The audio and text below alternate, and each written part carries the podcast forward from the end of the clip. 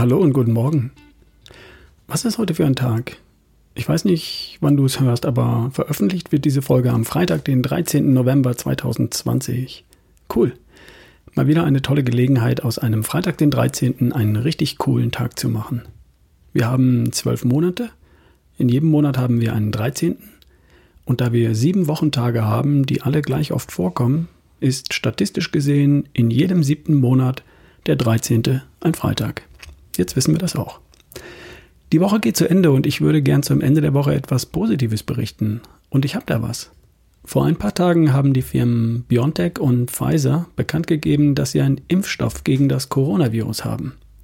Und was die da genau bekannt gegeben haben, sieht so interessant aus, dass es sich lohnt, hier und heute darüber zu berichten. Das ist nämlich wirklich eine sehr gute Nachricht. Von Anfang an.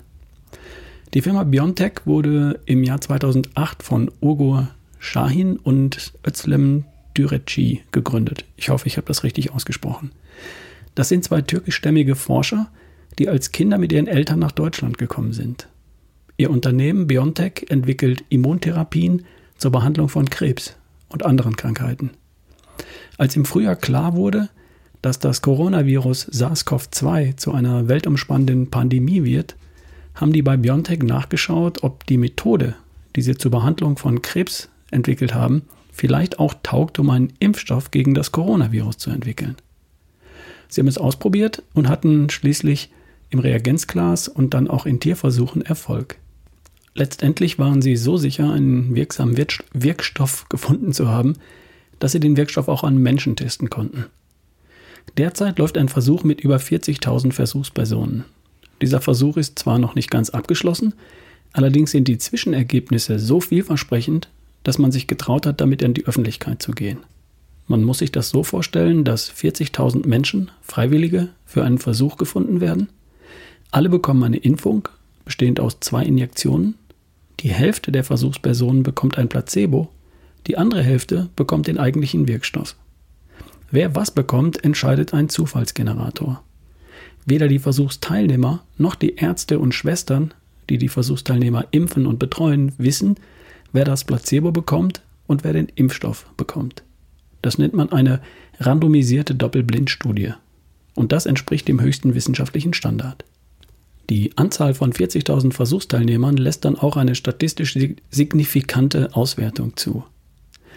Nachdem also alle geimpft wurden, wartet man ab, bis eine vorher festgelegte Zahl an Teilnehmern erkrankt. In dieser Studie wartet man, bis 164 Versuchsteilnehmer erkrankt sind.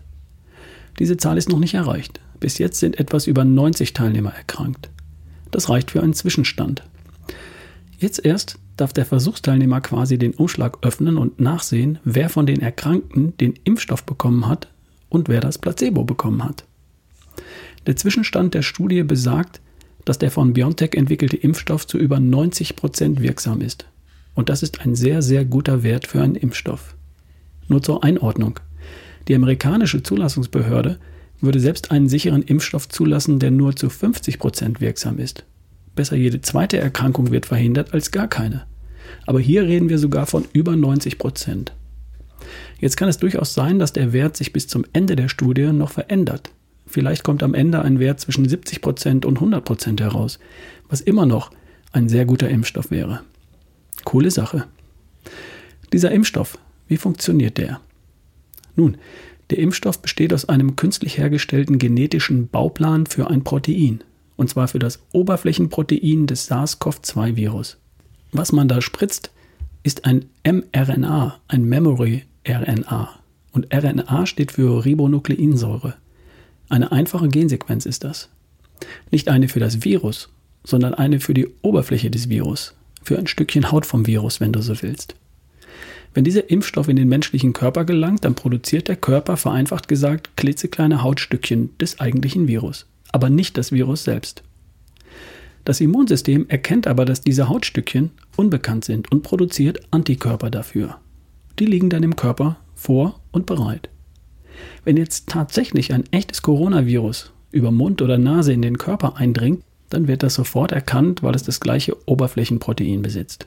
Die Antikörper sind vorbereitet, werden sofort aktiv und machen den Virus ohne viel Federlesen kalt. Das Virus kommt erst gar nicht dazu, in menschliche Zellen einzudringen und sich zu vermehren. Thema erledigt. Dieser Mechanismus scheint wirklich sehr gut zu funktionieren. Man wird das weiter erforschen und was jetzt bereits bekannt ist, reicht offenbar aus, um in den nächsten Tagen die Zulassung in den USA und auch in Europa zu beantragen. Man rechnet mit einer Zulassung vielleicht sogar schon im Dezember, wenn nicht dann gleich im nächsten Jahr. Zunächst beantragt man eine Notzulassung, um keine Zeit zu verlieren, aber dann auch sehr schnell die finale Zulassung. Zwei Dinge daran finde ich gut. Erstens, BioNTech ist ein deutsches Unternehmen, das mit dem amerikanischen Unternehmen Pfizer kooperiert. Entwickelt wurde und wird im Wesentlichen in Deutschland. Und auch die Produktion des Impfstoffs erfolgt im großen Maße in Deutschland. Übrigens, bereits jetzt. Zweitens, der Impfstoff kann sehr leicht und sehr schnell produziert werden.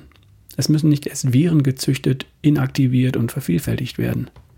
Der genetische Bauplan für das Oberflächenprotein des Virus kann auf technischem Wege quasi künstlich in Massenproduktion erzeugt werden. Die Produktion geht also sehr schnell, vorausgesetzt man hat die Technologie. Beides ist gut, weil wir als Europäer einen sicheren Zugang zu dem Impfstoff haben werden. Ich bin mir nicht sicher, ob das problemlos der Fall wäre, wenn ihn ein amerikanisches, ein russisches oder ein chinesisches Unternehmen entwickelt hätte.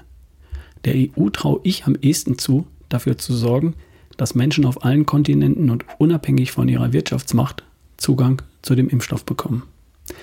Und zweitens dürfte es verhältnismäßig schnell gehen, viele Impfdosen zu produzieren und der Wirkstoff, der wird auch bezahlbar sein. Und was bedeutet das jetzt für uns alle? Nun, noch ist der Impfstoff ja nicht da und wir sitzen daheim oder laufen mit Masken zur Arbeit oder in die Schule. Da kommt in jedem Fall noch eine gigantische Aufgabe auf uns zu, nämlich die Impfung von Millionen von Menschen, allein in Deutschland. Und diese gigantische Aufgabe können wir lösen und werden wir lösen. Wie das vermutlich aussehen wird, darüber spreche ich dann in der nächsten Folge. Wann die kommt, das kann ich leider noch nicht genau sagen. Kann sein, dass es ein, zwei Tage lang mal keine neue Folge gibt. Warum? Weil ich nach Monaten im Homeoffice jetzt auch endlich mal wieder die Gelegenheit habe, etwas Geld zu verdienen. Und das hat dann auch mal Vorrang. Aber die Folge kommt. Sei gespannt. Dir ein wunderschönes Wochenende. Bis die Tage. Dein Ralf Bohlmann.